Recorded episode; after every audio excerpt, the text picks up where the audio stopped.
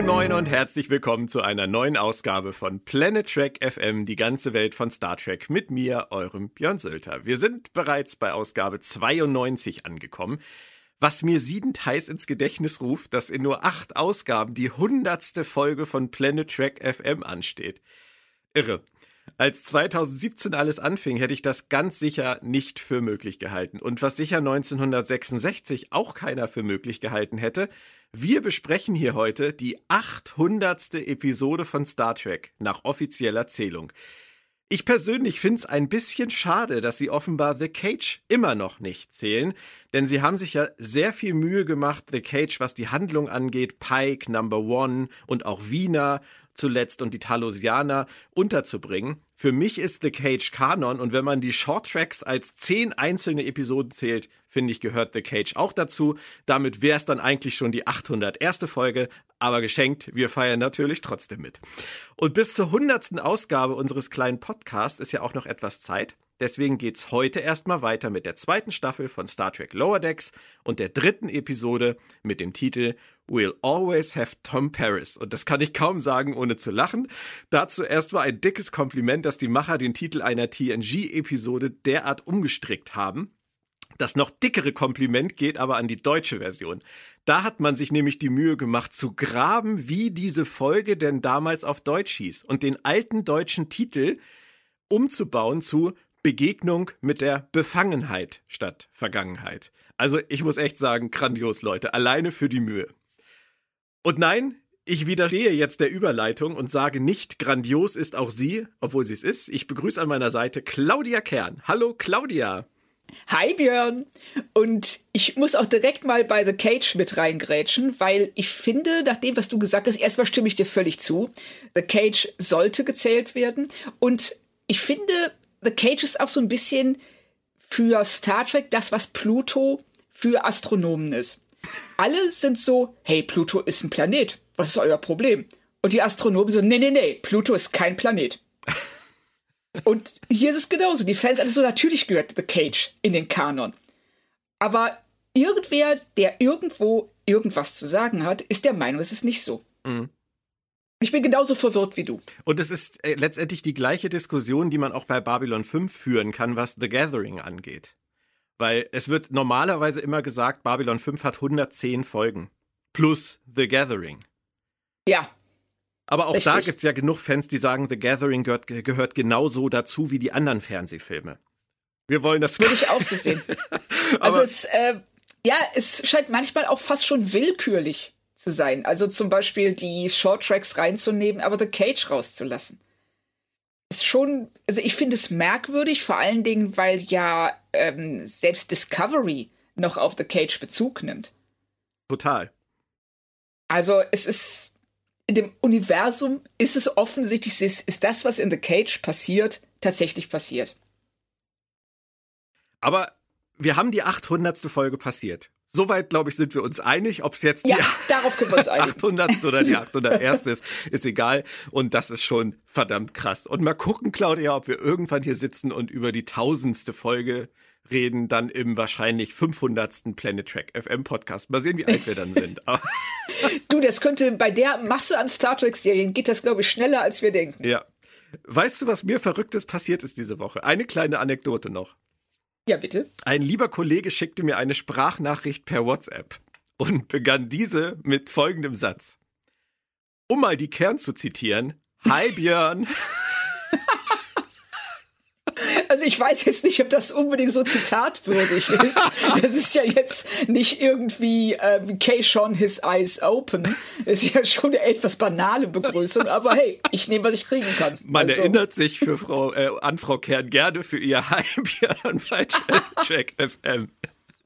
Wow. Irgendwann muss ich für ein Special mal alles zusammenschneiden, glaube ich. Alle Hype Björns, die du jemals gesagt hast. Das ähm, ist eine Arbeit, die ich mir nicht machen würde, aber wenn du Lust hast. aber sag noch mal einen Ton bitte zur Folge, äh, also zum Folgentitel. We'll always have Tom Paris. Begegnung mit der Befangenheit. Das ist großartig, oder? Ist super. Also ich habe schon, als ich den Originaltitel gelesen habe, äh, direkt gelacht, logischerweise. Und äh, wirklich Kudos ans Synchro-Team, dass die das so gut umgesetzt haben. Ja. Aus dem sehr langweiligen äh, Begegnung mit der Vergangenheit äh, dieses wirklich großartige Begegnung mit der Befangenheit zu machen. Ja. Also dafür, dass wir ja sonst auch oft über die Star Trek-Episodentitel meckern oder gemeckert haben in der Vergangenheit, das ist wirklich großes Kino. Und wir sind ja sowieso auf einer Welle der Euphorie. Erst Kay schon His Eyes Open bei Lower Decks, dann Dewitt bei Deep Space Nine. Und heute geht's auch nicht ganz schlecht weiter, oder? Teaser mich kurz. Ich teaser dich kurz. Ähm, ich habe, glaube ich, ein halbes Dutzend Mal laut gelacht, was den Hund verstört hat. Aber ich bin, also ich, ich äh, bin mit äh, relativ hohen Erwartungen reingegangen und äh, Lower Decks hat mich weitestgehend nicht enttäuscht.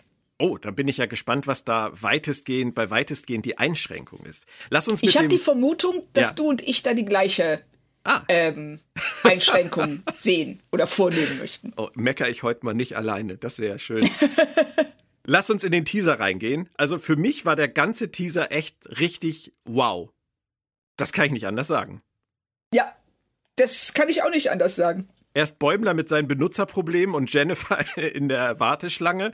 Das fand ich schon mal super lustig, alleine sich zu überlegen, dass jemand, der jetzt eine Zeit nicht auf dem Schiff war, dieses Sicherheitsupdate nicht gekriegt hat. Das finde ich einfach eine coole Überlegung.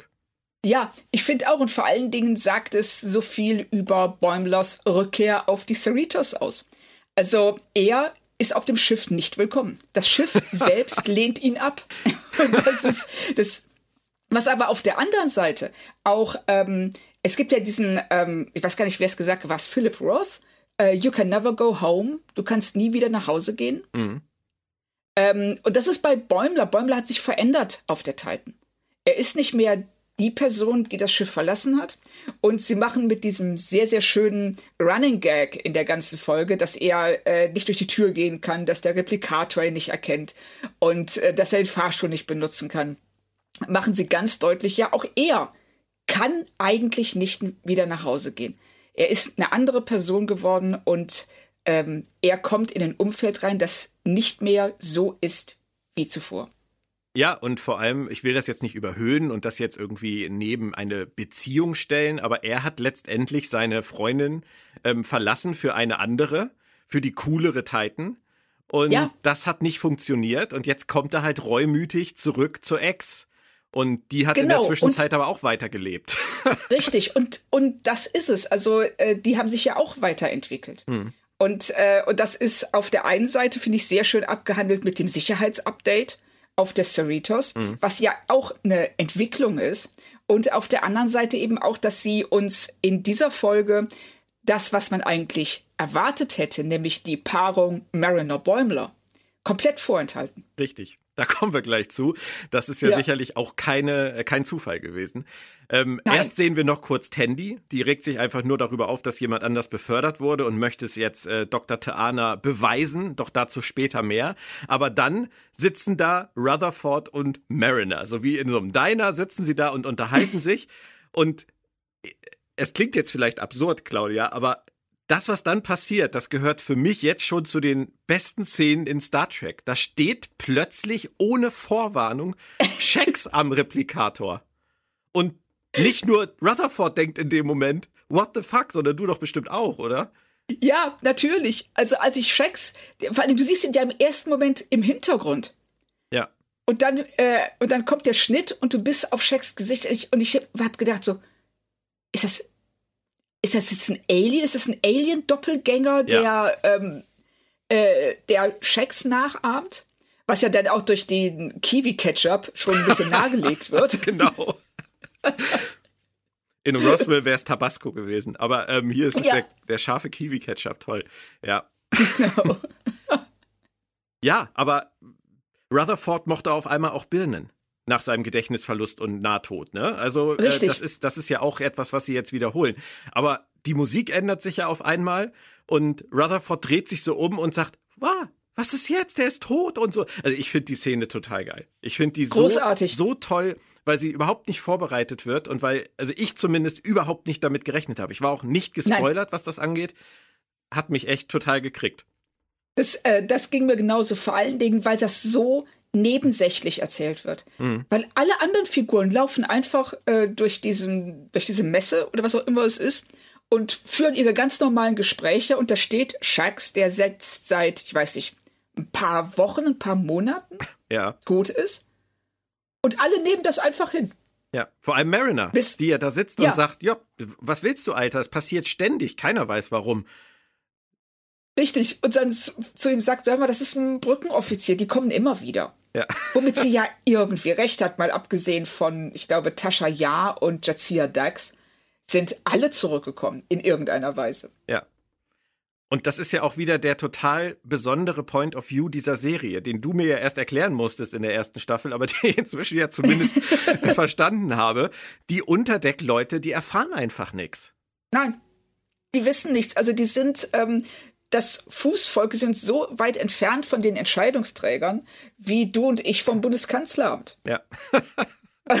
und, ähm, und dann ist das für die auch dieses, ähm, was wir als Zuschauer, wir haben ja immer den Blickwinkel der Brückenbesatzung gehabt. Mhm.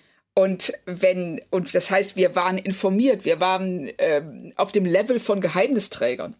Und jetzt auf einmal sind wir genauso tief unten wie der Rest der Besatzung und erleben erstmal, wie, wie äh, surreal das auch teilweise sein muss. Ja. wie eben Shacks Rückkehr und dass die das wenn du das eine Weile mitgemacht hast, wenn du eine Weile Dinge gesehen hast, die du dir nicht erklären kannst, weil sie, weil sie dir nie erklärt werden, hm. dann nimmst du es halt einfach hin. Es ja. ist so. Es ist so. Ja. Also, ich find's toll. Also für, für mich war das, das schon echt der Bringer am Anfang. Aber lass uns einfach erstmal weitergehen. Das Thema kommt ja immer wieder. Ähm, es gibt Richtig. diesmal eine A, B und C-Handlung. Ähm, die A-Handlung, so von der, von der Masse her, würde ich sagen, ist tatsächlich die mit Tandy. Wir erfahren aber am Anfang nur, dass sie für Taana ein Familienerbstück besorgen soll. Da denkt man sich noch nicht viel bei, oder? Auch wenn die, die süße Katze sich die ganze Zeit kratzt, aber das ist ja völlig unklar, was da vor sich geht, oder? Genau, also man äh, denkt einfach nur, okay, sie hat ein Problem und dieses Familienerbstück soll das Problem lösen. Genau. Sonst haben wir erstmal nichts, ähm, sondern es geht erstmal um Bäumler. Der hat ganz andere Sorgen und dann geht's für mich genauso grandios weiter wie zuvor. ähm, er kommt zwar jetzt durch keine Tür mehr, haben wir schon gesagt, aber er freut sich total, weil die Cerritos Besuch bekommt. Und zwar von Tom Paris. Der ist zu Hause aus dem, aus dem Delta-Quadrant zurückgekehrt äh, und äh, ist jetzt auf einer Tour, Hände zu schütteln und eine Geschichte zu erzählen, was ich schon mal großartig finde. Und äh, Bäumler ist offensichtlich der größte Tom Paris-Fan, der so rumläuft, oder? Ja, also alleine schon, dass er diese, äh, diese, äh, die, diese Sammlerteller hat von der Voyager-Besatzung und dass er die ganze Zeit Voyager als Voy ja. bezeichnet. ja und dann ja Marin auch zu ihm sagt, warum sagst du wollen? Er nur, ja, das spart wahnsinnig Zeit. Und sie ist dann ausprobiert und er erkennt, oh, du hast recht, das spart ja wirklich Zeit. Und ähm, ähm, Lower Decks macht ja auch hier schon wie der ersten Staffel klar, dass die Besatzungen, die wir kennen von der Enterprise und von der Voyager, richtige Promis sind hm. im Star Trek-Universum. Ja. Und eben auch Tom Paris. Ich meine, er hat so eine Kiste mit diesen Tellern von Captain Janeway bis runter zu Kim, wie er so schön sagt. Und so eine Kiste habe ich zuletzt gesehen bei den Blutproben äh, von, von Dexter. der hat seine Blutproben von seinen Opfern so gesammelt. Nein, aber ich finde das einfach toll. Also alleine auch dann, wie Merida zu ihm sagt, ähm, bist du ein Voyager-Tellersammler? Das ist ja auch im Kontext mit der letzten Folge, wo es um diese Sammelleidenschaft der Trekkies ging, finde ich das einfach ja. super süß. Ja, und ich finde auch ähm, ganz, ganz toll, wie jetzt wieder die, also die Realität, die Fiktion imitiert, weil wir hatten ja diese Sammlerteller, die waren ja eine Weile, ähm, hast du die auf allen Cons gefunden? Ja. Ich habe mich immer gefragt, was machst du damit? ja, aber egal. Und jetzt haben wir also einen fiktionalen Tom Paris Teller, der aber natürlich sofort von irgendeinem äh, findigen Hersteller in der Realität kopiert worden ist. Ja. Das heißt, du kannst jetzt tatsächlich die Voyager Tom Paris Teller, die Bäumler in der fiktiven Serie untergeschoben wurden, weil es sie ja eigentlich gar nicht gibt, jetzt in der Realität kaufen. Meinst du, die werden wir auf der FedCon kriegen? Es würde mich wundern, wenn nicht. Warum lädt Dirk dann nicht noch Robbie Duncan McNeil ein? Kann das wenigstens das wär, unterschreiben. Oh, das wäre großartig, weißt du das? Das wäre absolut großartig. Dazu müsste Dirk das, unseren Podcast ähm, hören. Das tut er, glaube ich, nicht. Also ich bezweifle es auch, ja. aber äh, alleine, wie wir hier so diesen, äh, das Leben imitiert die Kunst, imitiert das Leben. Also, ja. oder andersrum. Ja. Das ist schon äh, äh, phänomenal und zeigt allerdings auch, dass wir eher in, die, in der Gesellschaft der Ferengi als in der der Föderation leben. Auf jeden Fall, ja. Noch noch. Noch. Ja, ja. Noch. Übrigens, genau. das mit der Abkürzung Voy, ich fand das auch großartig, weil ich erinnere mich natürlich auch noch zurück an meine Jugend, als wir äh, mit diesen ganzen Serienabkürzungen um uns geschmissen haben. Ähm, und das, das beendet auch einen, einen Streit, den es damals gab. Ich weiß nicht, ob du das mitgekriegt hast, aber unter ja. den Fans war es ja damals, heißt es Voy oder heißt es VGR? Ja, genau. Und McMahon hat so. das jetzt einfach mal entschieden. Genau. Und das ist, äh, da wir McMahon kennen, ähm, äh, definitiv auch Absicht. Ja.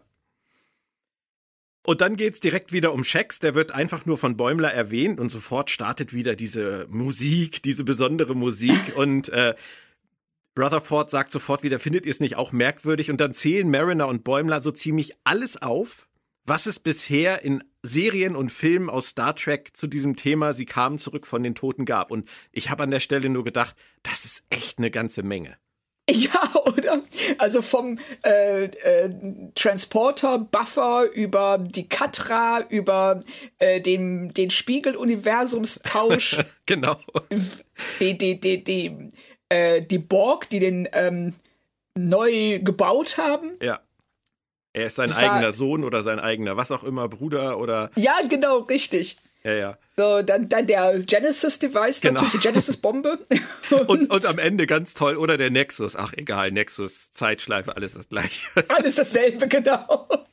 Und im Nexus ist immer Weihnachten. Ja, das erfahren wir auch äh, in dieser Folge. Und in der Szene, in der das vorkommt, da kommt ja so einiges vor. Ähm, da werden wir nachher sicherlich auch noch drüber sprechen.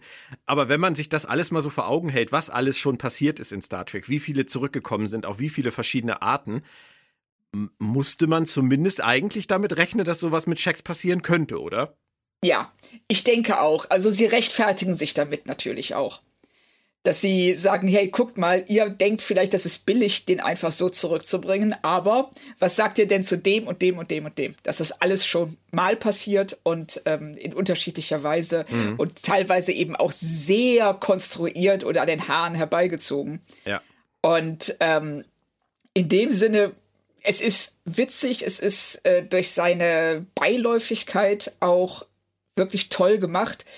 Ich habe so ein bisschen, und da komme ich jetzt zu dem, ähm, zu dem einzigen, was mich an der Folge ein bisschen stört. Ja. Nämlich das, was du eben schon mal angesprochen hast, ähm, Konsequenzen. Mhm. Und hier haben wir, was Shax war tot. Das war bitter, weil das eine ganz tolle Figur war. Eine meiner Lieblingsfiguren in der ersten Staffel. Und hier drehen sie es wieder auf Null, so wie es in ganz vielen Zeichentrickserien für Erwachsene, ob jetzt Simpsons oder ja. ähm, Family Guy, üblich ist. Dass du immer wieder den Status quo mhm. neu erschaffst. Und das hat mich in dem Kontext echt ein bisschen gestört. Ja. Das habe ich mir gedacht und äh, mich tatsächlich auch. Allerdings ist es ganz merkwürdig. Also so gut wie es hier gemacht ist, kann ich keinem böse sein. Ja. Weil es mich wirklich so überrascht hat und ich es so kreativ finde. Aber die Tatsache, dass, da kann ich nicht so ganz vorbei im Moment dran. Du hast recht, es war schade, er hat sich geopfert und es war, ein, es war eine gute Sterbeszene.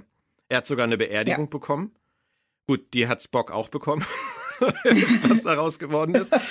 Das war sicherlich dann auch wieder beabsichtigt von McMahon, schon an dieser Stelle. Die war ja sogar relativ ähnlich.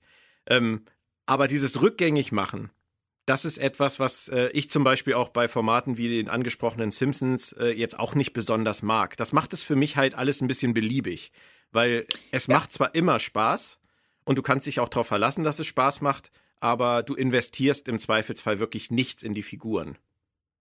Ja. Oder nicht genug oder nicht so viel, wie, wie gehen würde. Richtig, das ist so ein bisschen die Gefahr, dass ähm, dann alles, was auch an Tragik passiert, genauso beiläufig wird wie Shacks Rückkehr von den Toten. Mhm. Weil du weißt, es hat keine Konsequenz. Ja.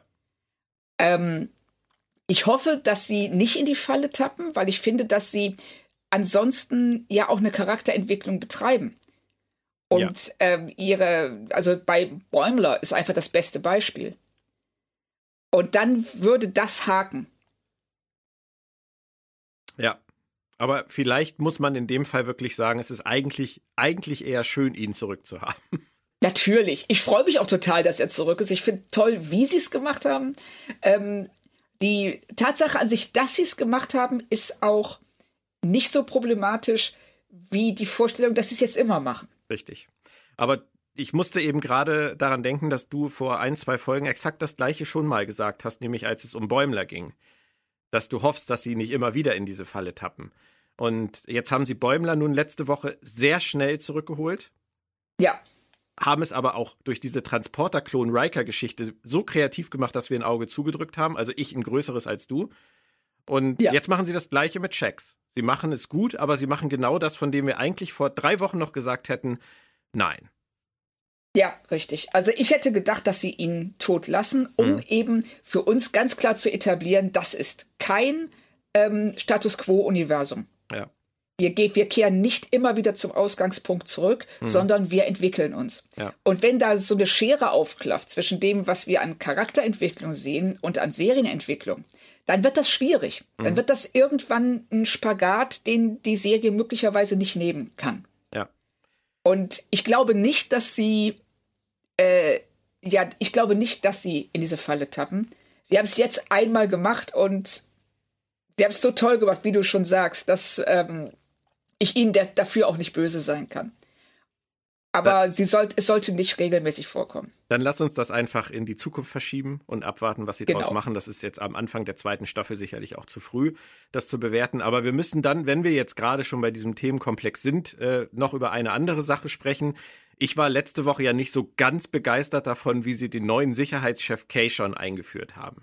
Weil sie erstens diese Tamarianer-Geschichte, wir wollen das nicht wieder aufrollen. Du hast mich da letzte Woche ja schon mehr gecounselt, counselert, wie heißt das? äh, psychologisch betreut, als es vielleicht gut war. Aber ähm, trotzdem hat mir auch nicht gefallen, wie die Figur an sich eingeführt wurde. Weil er sagt irgendwie drei Sätze, dann wird er zur Puppe dann wird er die ganze Folge rumgetragen und am Ende macht er noch den Abschlussgag. So, das war bisher wissen wir über Kay schon, er kann Föderationsstandard, er hat manchmal Probleme damit und haut dann irgendwelche von seinen Sätzen raus. Er ist vielleicht auch ein bisschen anzüglich Frauen gegenüber. Ähm, mehr wissen wir über den Typen noch nicht. So. Und jetzt kommt die erste reguläre Folge nach seiner Einführung. Und sie bringen A, den alten Sicherheitschef zurück.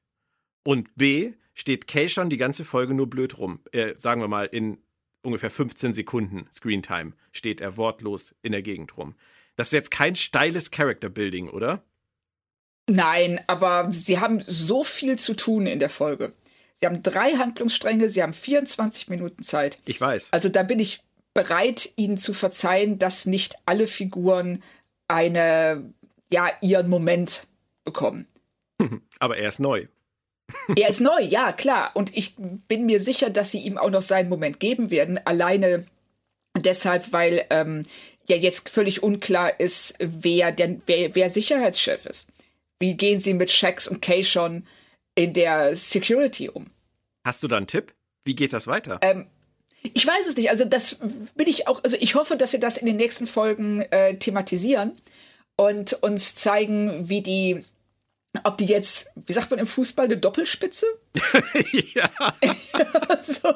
Oder eine falsche Neun. Ja, ich verstehe schon. Was auch immer das heißt. Ja. ja, ich bin auch gespannt, weil eigentlich ist für mich Shax eindeutig der Sicherheitschef und wenn er jetzt halt zurückkommt und es ja sowieso den Brücken- und Führungsoffizieren ja eigentlich immer klar ist, dass sowieso alle immer zurückkommen, hätten sie eigentlich gar, gar nicht Kay schon gebraucht. Richtig. Ähm, da ist halt äh, echt die Frage, was sie mit dem machen. Ob sie es thematisieren, wann sie es thematisieren. Ich bin gespannt.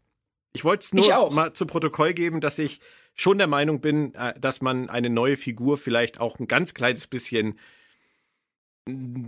nachdrücklicher oder, oder wie soll ich sagen, ähm, uns mehr ans Herz legen kann. Schon früher, als sie das jetzt hier in zwei Folgen getan haben.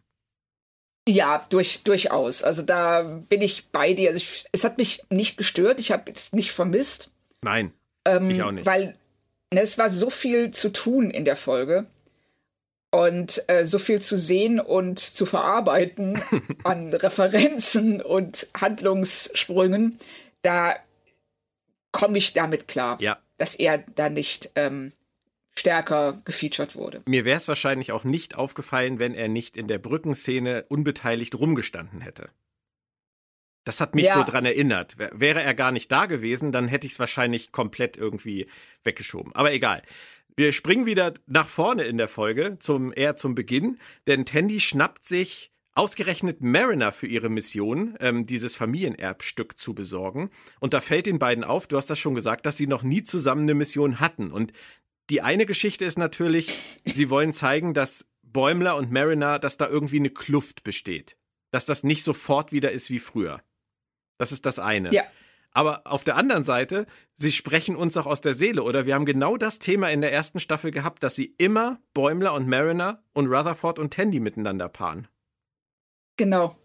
Also das ähm, war was, das äh, uns damals ja schon aufgefallen ist, dass sie es sich da relativ bequem machen. Und ähm, ich muss da tatsächlich auch in unseren Rewatch von Deep Space Nine denken, in dem ja ähm, immer wieder neue Figurenkonstellationen ausprobiert wurden. Ja um zu gucken, wer mit wem harmoniert, wo eine Chemie existiert. Und das machen sie hier auch. Das, ähm, sie sagen ja dann ganz klar, Tandy sagt zu Mariner, hey, wir haben noch nie eine Mission zusammen gemacht. Lass uns das mal ändern. Und ähm, das hat ja dann doch relativ unvorhergesehene Konsequenzen, weil man relativ schnell merkt, und das war bei Deep Space Nine meines Erachtens auch so, dass einfach nur, weil Figuren irgendwo nebeneinander rumstehen und zusammenarbeiten, sie sich nicht unbedingt was zu sagen haben. Richtig. Das stimmt. Und das fand ich schon cool. Ja, ja, das, das ist richtig. Und sie gehen ja, also gerade jetzt die Autoren gehen ja auch wirklich aufs Ganze, als sie dann im Shuttle sitzen und ähm, Mariner halt sagt, dass das im Prinzip ja echt ein Versäumnis ist, dass das noch gar nicht passiert ist und dass da schon ja. mal ein bisschen mehr Abwechslung her müsste. Also es ist ja im genau. Prinzip wechselt die die Serie da ja auch wieder in den in den Zuschauer oder Produktionsbereich und und kommentiert sich selbst. Ja, absolut. Also ich finde das toll. Ich, äh, ich finde das auch super, dass sie da so einen ähm, auch so einen Fanstandpunkt einnimmt. Ja, genau. Und sich darüber beschwert als Figur, was die Autoren mit ihr machen bzw. nicht machen. das ja. ist also es ist schon wirklich cool. Die reisen dann ja nach Qualor 2. Ich hoffe, ich habe es richtig ausgesprochen auf Deutsch. Ähm, und was ich da am bemerkenswertesten fand, war der klingonische Acid Punk. Ja, also ich habe nicht gewusst, dass es klingonischen Acid Punk gibt, aber jetzt frage ich, wo bist du in meinem Leben gewesen, klingonischer Acid Punk? und das ist einfach so viel geiler als klingonische Oper und macht auch viel mehr Sinn, wenn ja. man sieht, wie die Klingonen drauf sind. Ich habe mir dazu dann Lieven Litar vorgestellt, den, den Klingen-Teacher, wie der das live, jetzt sind wir schon wieder beim Thema, live bei der FedCon-Party performt. Dirk, wo bist Großartig. du? Richtig, hör mal, wir sprühen hier über vor tollen Vorschlägen und Ideen. das wäre doch zur Beendigung auch dieser Corona-Phase und zu dieser Messe, die wir hoffentlich erleben werden jetzt im Oktober, wäre das doch ein Mega-Ding, wenn da der klingonische Acid Punk live auf der Bühne vorkommen würde. Also ich fände oh, ich Ich wäre so dabei. aber, dann, aber dann möchte ich bitte auch die, ähm, die entwürdigten klingonischen Klagelieder im Hintergrund live auf der Bühne haben. Ja, ja, ich weiß nicht, ob das alles noch so klappt bis Oktober, aber. Äh, ja, oh, komm, heute ist erst der 31.8., wir haben Zeit. Ja. Und dann taucht ja auch immer wieder, du hast das auch eben schon gerade erwähnt, auf, dass die beiden so wenig voneinander wissen. Und äh, hast das für uns ja auch schon eingeordnet, aber interessant fand ich in dem Zusammenhang noch, dass Mariner erwähnt, dass sie auf Deep Space Nine gedient hat, als auch Worf ja. dort seinen Dienst tat. Findest du das problematisch? Nö. Also jetzt erst, also jetzt erstmal nicht. Ähm, ich ich finde es interessant, dass sie ähm, A parallel zu Worf auf Deep Space Nine war, was ja auch bedeutet, dass sie äh, den Dominion-Krieg da erlebt hat. Ja. Ja. Und da möchte ich mehr wissen. Und ich freue mich auf einen, ähm, auf einen Gastauftritt von Michael Dorn. Definitiv. Ja, das muss jetzt eigentlich her. Das war jetzt eigentlich fast ja. der Ruf nach Michael Dorn. Aber. Richtig. Du, du sagst ja immer, Mariner ist als Erzählerin nicht vertrauenswürdig. Glaubst Richtig. du ihr denn eigentlich grundsätzlich das mit ihren ganzen Schiffen? Das ist eine gute Frage. Also sie sagt ja auch ganz klar, als ähm, Tandy darauf antwortet, so was, ich dachte, die Cerritos wäre dein erstes Schiff. Und Mariner sagt so, hey, nein, das ist doch mein ganzes Ding. Und das ist die Frage, ist das was, was sie vorgibt zu sein, weil es einfach mega cool ist, mhm. auf so vielen Schiffen gedient zu haben, obwohl sie dafür eigentlich zu jung ist? Oder ist es was, was sie wirklich erlebt hat, weil sie von einem Schiff zum anderen ja so praktisch so wie Schiffshopping. und weil sie nirgendwo ja, vielleicht auch irgend auch überall immer angeeckt ist. Ja, Cisco hatte da bestimmt keinen Bock drauf. Nein. Also so wie wir Cisco jetzt erlebt haben, bin ich mir sicher, dass er keinen Bock darauf gehabt hätte. Aber ich bin wirklich gespannt, warum sie es erwähnt haben. Also, dass sie, dass sie das jetzt eingebaut haben, es muss noch irgendwo hinführen, denke ich. Glaube ich auch, dass sie das ähm, machen werden, weil das ist, sie sagen es ja, es ist nicht nur so hingesagt. Sonst, hätte, sonst hätten sie Tandy darauf nicht reagieren lassen. Und sie hatten ja auch schon eine Deep Space Nine Anspielung in der ersten Staffel. Diesen Flashback, genau. wo sie mit der Kito auf Deep Space Nine ist. Von daher genau. warten wir es einfach ab. Äh, sie finden dann ja das Familienerbstück und es handelt sich dabei, und jetzt brauche ich deine Hilfe, weil ich bin ja immer ein bisschen naiv, was sowas angeht, um einen Libido-Pfosten zu handeln. Wie habe ich mir das vorzustellen, was die beiden sich da ausdenken? Was, was? Äh, also, wieso habe ich den Ruf, dass ich solche Fragen beantworten kann? Nein, nein, nein, es ist die, die pure Hoffnung, weil ähm, ich natürlich überhaupt keine Ahnung habe. Ich bin ja sehr unbedarft, was sowas angeht. Okay, ähm, du machst es nicht besser, aber okay. äh, ich würde, ja, es scheint ja eine Art von Kratzbaum zu sein. Ja. Ne? Und Katzenbesitzer wissen ja, wie toll Katzen das finden, sich an sowas zu kratzen. Was natürlich Dr. Tana da noch dran macht, weiß ich auch nicht. Aber ähm, äh, es, also es scheint zumindest äh, nach dem, was wir da sehen, definitiv ein Kratzbaum zu sein. Ja, okay. Die, die Kurve hast du gut gekriegt. Ich, Oder? ja, ja, auf jeden Fall. Also ich, äh, ich habe mich über die ähm, sagen wir es mal so, ich hätte es auch als Kratzbaum interpretiert. Und ja, äh, ich habe mich über die, die Sexualisierung dieses Kratzbaums im Dialog ein ganz kleines bisschen gewundert, weil abgesehen davon, dass die Kaitianer ja offensichtlich wie auch die Vulkanier ähm, in ihrem Ponfar äh, es nötig haben, irgendwie einmal im Jahr das auszuleben, wäre ich jetzt bei einem Kratzbaum, bei einer Katzenspezies wahrscheinlich nicht auf einen Libido-Pfosten gekommen. Aber da weiß Tandy wahrscheinlich mehr als wir. Ja, also da sie es so direkt benennt und äh, dann ja auch Mariner, nachdem sie äh, den angefasst hat, das auf einmal total eklig findet, können wir, glaube ich, davon ausgehen, dass das Kratzen nur eine Funktion ist, die dieser Libido-Post äh, Pfosten ähm, ausfüllt. Musste auf jeden Fall an der Stelle mal kurz meine Tochter ablenken, mit der gucke ich ja Lower Decks auch sehr gerne und normalerweise geht das auch. Ähm, aber an ja. der Stelle habe ich einfach mal sie in ein Gespräch verwickelt, bis die beiden fertig waren mit dem Dialog. Papa, warum laberst du mich jetzt hier voll? Wir gucken die Folge. Ja, ja, ich wollte nur mal ganz kurz, musste ganz kurz mal über Hausaufgaben sprechen. Naja, egal. Auf jeden Fall geht das Ding kaputt und sie müssen es irgendwie wieder heim machen. Das ist ihre Mission. Und Bäumler, der beginnt eine Reise durch die Cerritos und ich habe mich an der Stelle, wo er dann ähm, anfängt, in diese Jeffreys-Röhren reinzukrabbeln, nur gefragt, warum ruft der Billups eigentlich nicht an? Das ist mal eine gute Frage. Also äh, erste wäre, erste Frage wäre, ähm, kann er überhaupt seinen Communicator bedienen? Ah, richtig. Das versucht er gar nicht. Hat er Zugang dazu? Auf der anderen Seite wäre es sicher möglich, einen, äh, einen Sicherheitsbeamten seines Vertrauens einfach anzusprechen und zu sagen, so hör mal, kannst du mir bitte dieses blöde Update aufspielen? Oder kannst du jemandem Bescheid sagen, der das Update aufspielt? Und er ist aber auch, das merkt man ja, er ist ja zu stolz dafür. Also er hätte ja die Möglichkeit, Jet macht ihm ja die Tür auf und Tandy an anderer Stelle auch und er hätte jederzeit der Möglichkeit, die Möglichkeit, die anzusprechen, aber er will das nicht.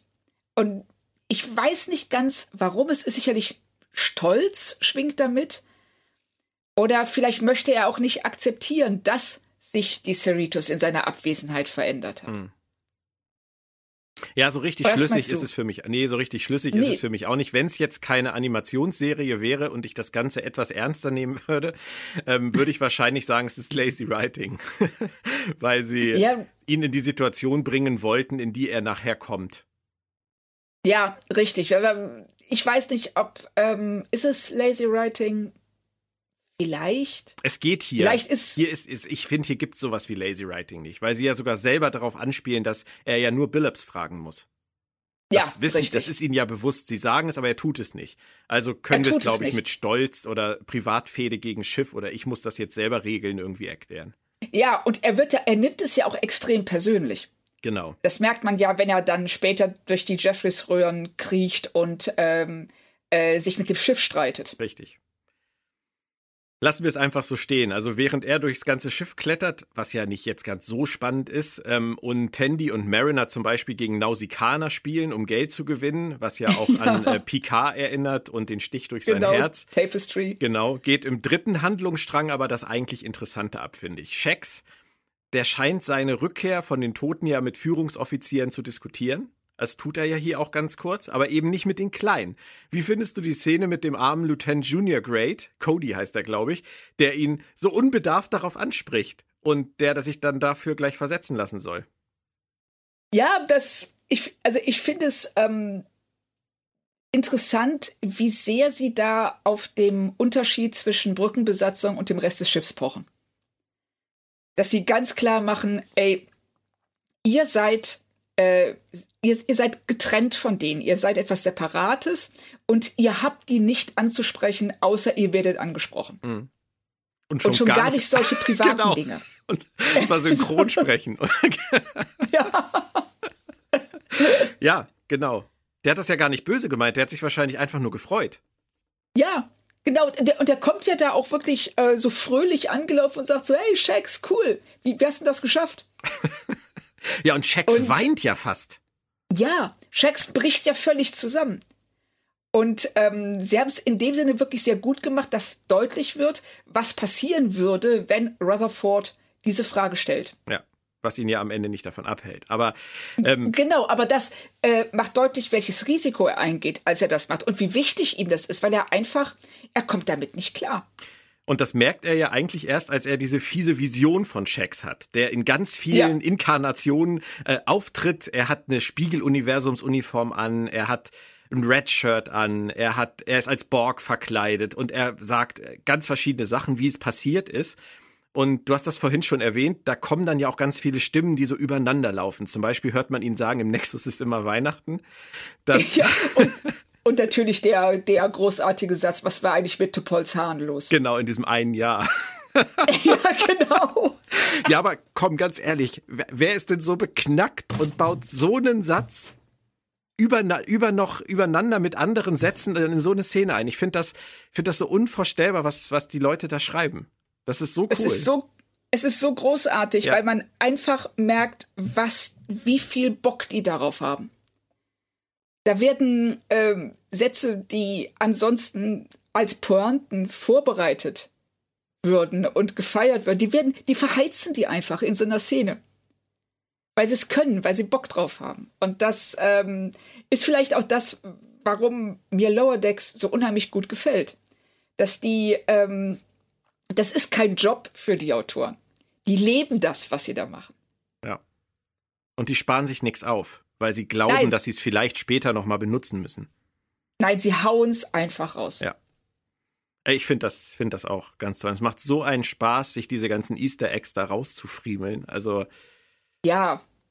Hätte ich nicht gedacht. Hätte ich am Anfang der Serie wirklich nicht gedacht. Also als, ich glaube, das war eine der ersten Folgen, wo, vielleicht sogar die erste, wo Mariner am Ende ähm, so ein paar Sachen aufzählt kennst du eigentlich Spock? Der ist von den Toten zurückgekommen. Übrigens da schon, ja, schon ja, ja. angesetzt, das Ganze.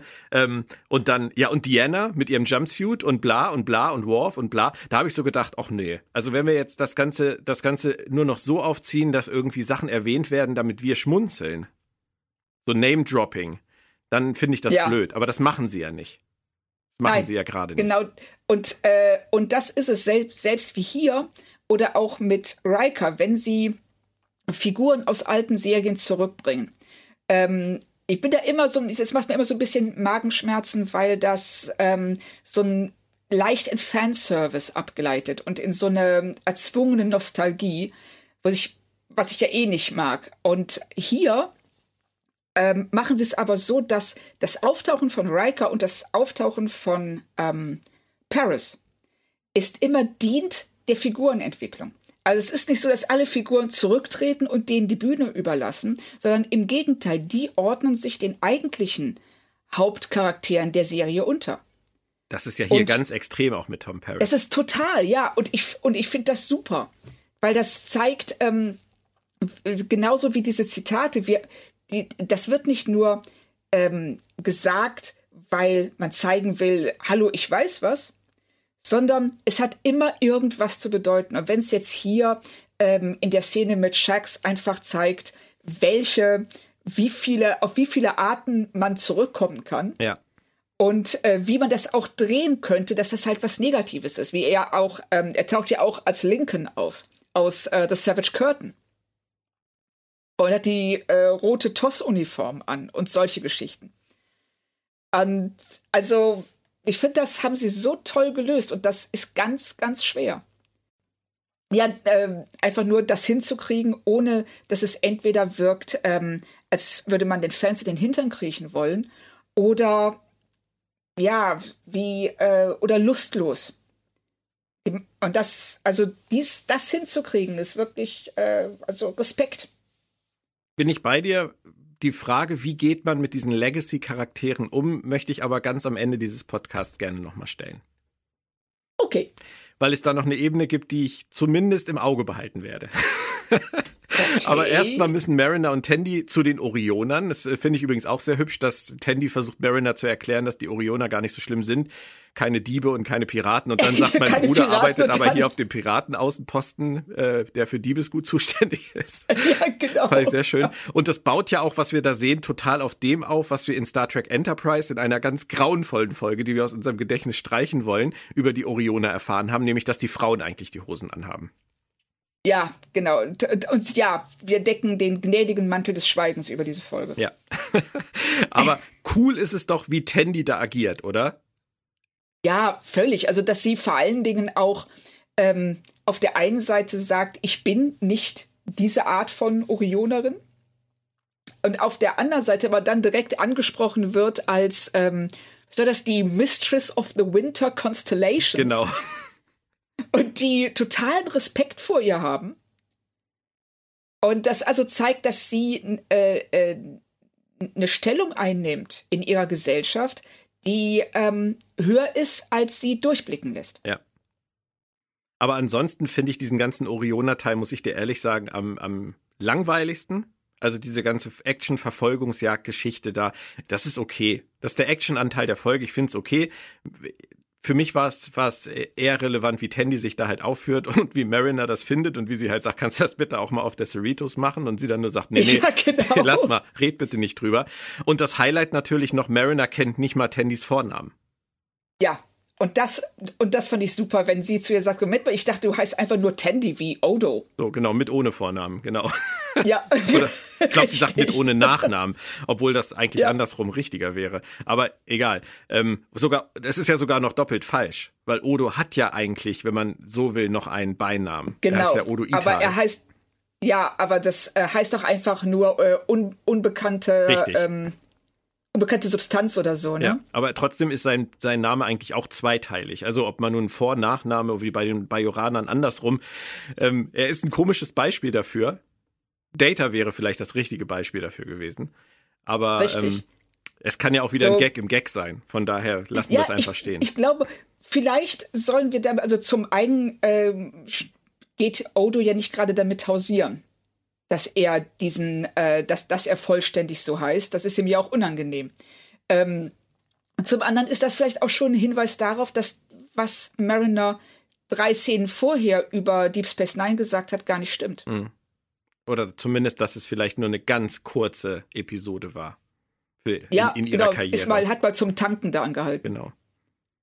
Es würde komplett äh, für das sprechen, was du immer über Mariner sagst. Also, warum sollten wir ihr solche Sachen komplett glauben, während wir bei anderen Sachen immer sagen, sie ist nicht, äh, sie ist eigentlich nicht komplett ernst zu nehmen mit dem, was Ja, also man muss sie wirklich immer mit einem gewissen Zweifel im Blick beobachten. Und ähm, man darf nicht alles glauben, was sie sagt. Das wissen wir ja mittlerweile. Ja. Und hier, ich würde es ihnen durchaus zutrauen, dass sie, ähm, dass das mit Odo nicht nur einfach ein Gag ist, sondern tatsächlich so eine kleine rote Fahne, die sie hier hochhalten, um zu sagen, widerspricht sie sich hier nicht. Hm.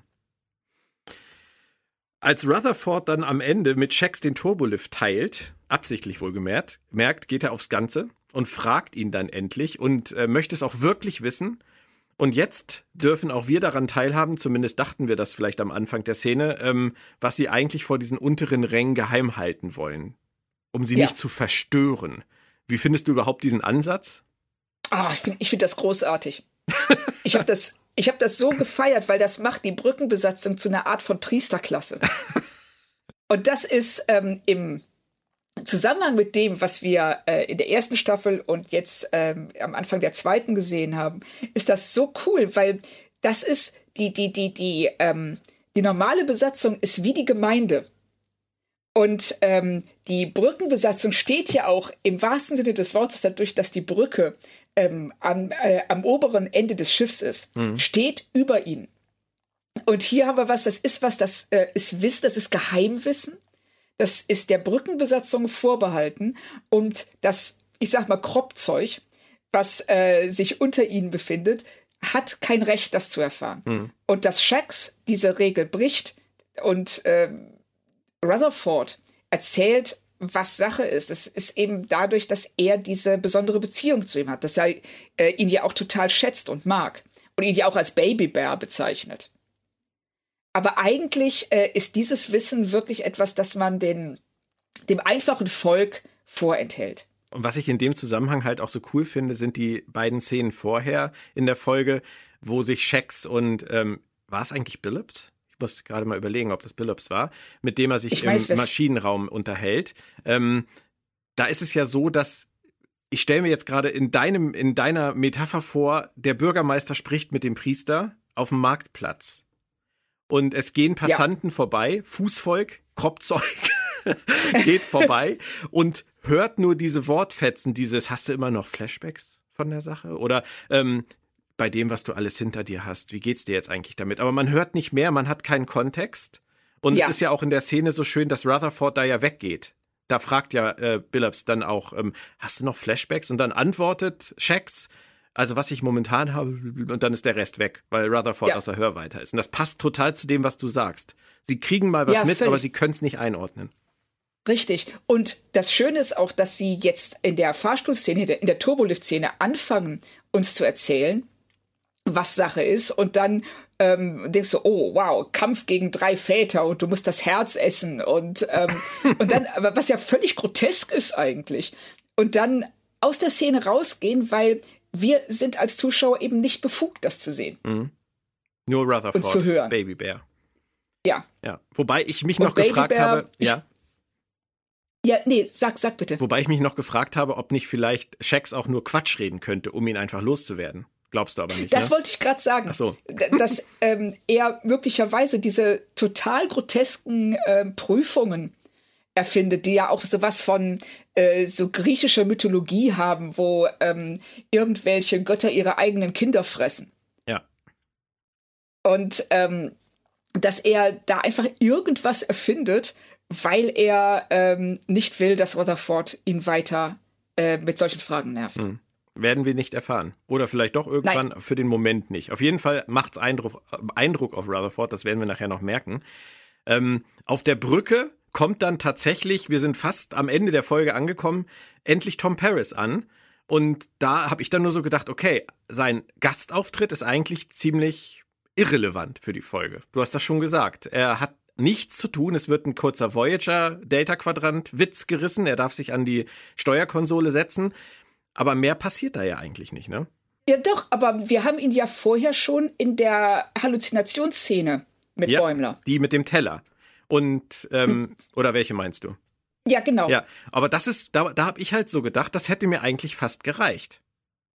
Wenn, das hätte auch eigentlich gereicht, ja. Wenn Bäumler nur mit dem Teller geredet hätte und Robbie Duncan McNeil nur den Teller synchronisiert hätte. ähm, und dann hätte man nämlich den Gag bringen können, dass es nicht möglich ist für Bäumler, Tom Paris zu treffen. Weil er einfach nicht wichtig genug ist. Der ist, als wenn er auf der Brücke ankommt, nach seiner ganzen Odyssee durch Schiff, ist Tom Paris schon längst wieder weg. Ja. Weißt du? Ja. Stimmt. Stimmt. Das wäre das, das, das wär interessant gewesen. Also ich fand es nämlich auch, also dass er ihn äh, für einen Kazon hält. Ja. Ähm, das fand ich auch ein bisschen weit hergeholt. Ja, vor allem diese, diese, ich habe vorhin gesagt, sie wollten ihn in diese Situation bringen mit seiner Odyssee ja. durchs Schiff, dass er da völlig stoned und wie ein Kazon gestylt durch dieses Deckenshot fällt. Aber die Reaktion von Paris, die fand ich so dermaßen out of place, out of character, out of everything, weil ich meine, ja, kann ja sein, dass er im ersten Moment sagt ein Kazon, weil er das gerade erst hinter sich hat, aber selbst wenn er jetzt gerade wieder zu Hause ist, hat er die Kazon auch schon Jahre hinter sich. Also ja. ähm, das, das ist einfach eine, eine Schlussfolgerung, dass da ein Kazon auf dem Schiff ist, die ist jetzt nicht besonders logisch. Aber selbst wenn er das glaubt, würde er doch nicht aufspringen und den immer wieder ins Gesicht schlagen. Nein, er würde es vielleicht ein oder zweimal machen und dann, selbst wenn er in dem Moment irgendwie den, den totalen Aussetzer hat, warum ähm, greift der Rest der Brückenbesatzung nicht ein? Ja. Und das, ähm, also das, das fand ich schwach. Das hätte ich mir auch ähm, gerne anders gewünscht. Ich finde, dass ähm, Bäumler sehr, sehr gut damit umgeht. Und er kommt ja auch am Ende ans Ziel, nämlich er bekommt viel mehr als das, was er sich erhofft hatte was tatsächlich auch zeigt, dass er sich verändert hat, weil ich glaube, das, was du hier skizzierst, ein Bäumler, der diese ganzen Dinge tut, nur um am Ende zum, zu scheitern. Ja. Das ist ein Bäumler aus der ersten Staffel. Und hier der Bäumler, den wir jetzt sehen, der macht Ähnliches wie in der ersten Staffel, aber mit einem unterschiedlichen Ergebnis. Er hat gelernt, er hat sich verändert und deshalb kommt er jetzt, wenn auch auf großen Umwegen, zum Ziel. Ja. Er hat den Fokus, er ist gestählt durch das, was er erlebt hat genau. und, und holt ja. sich, was er will. Richtig. Ja. Und ähm, er schafft das trotz aller Widrigkeiten, auch obwohl das Schiff selbst sich gegen ihn stellt. Ja, das finde ich schön.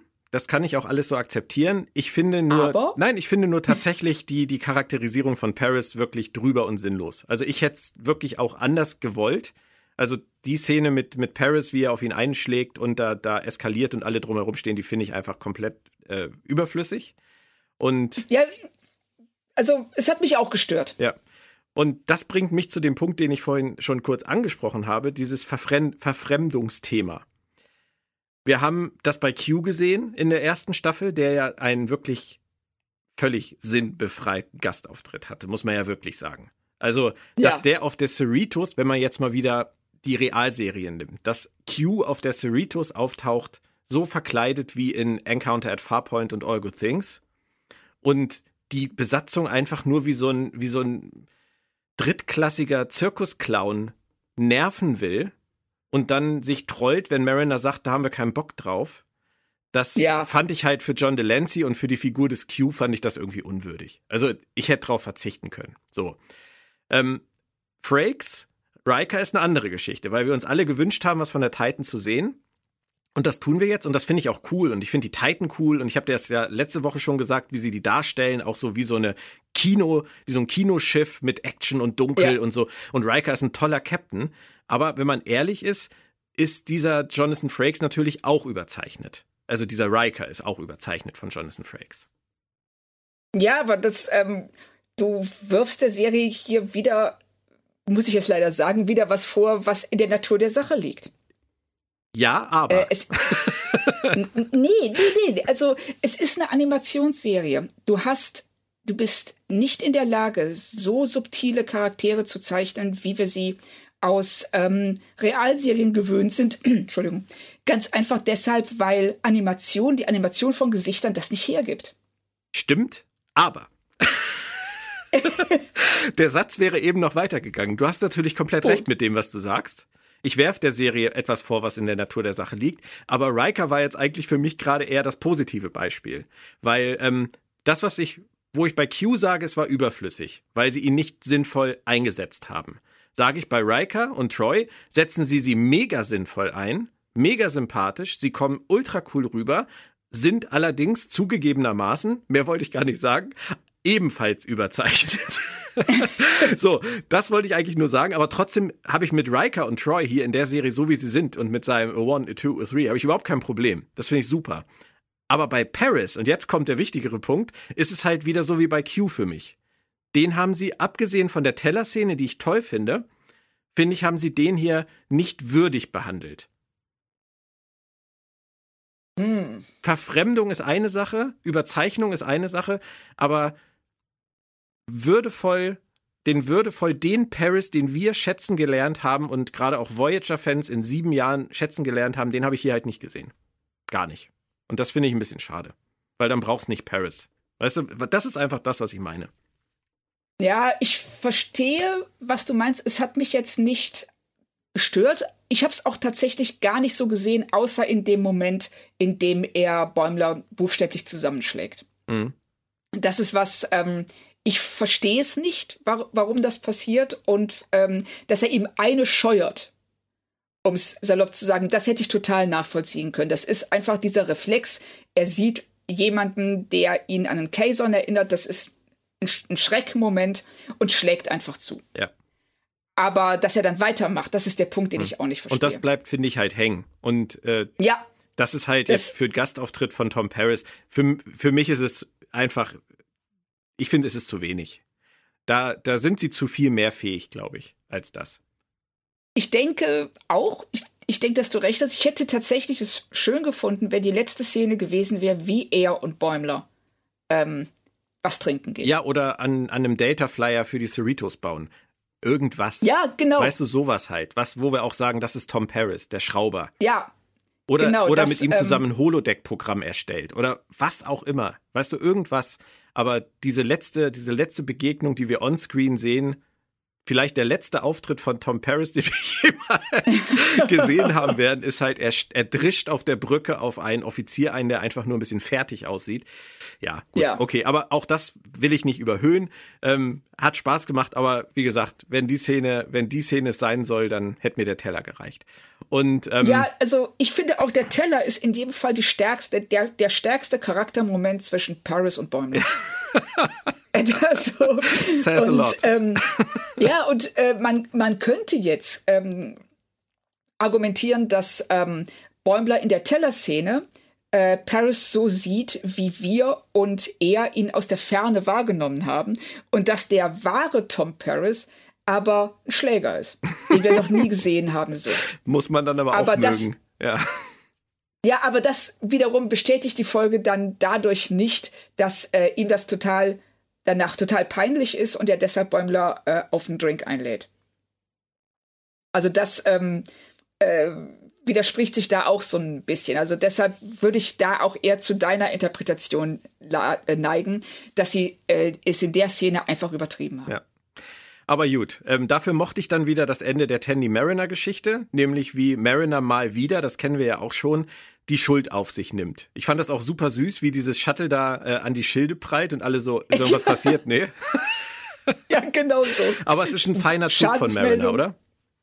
Bitte? Ist ein feiner Zug von Mariner.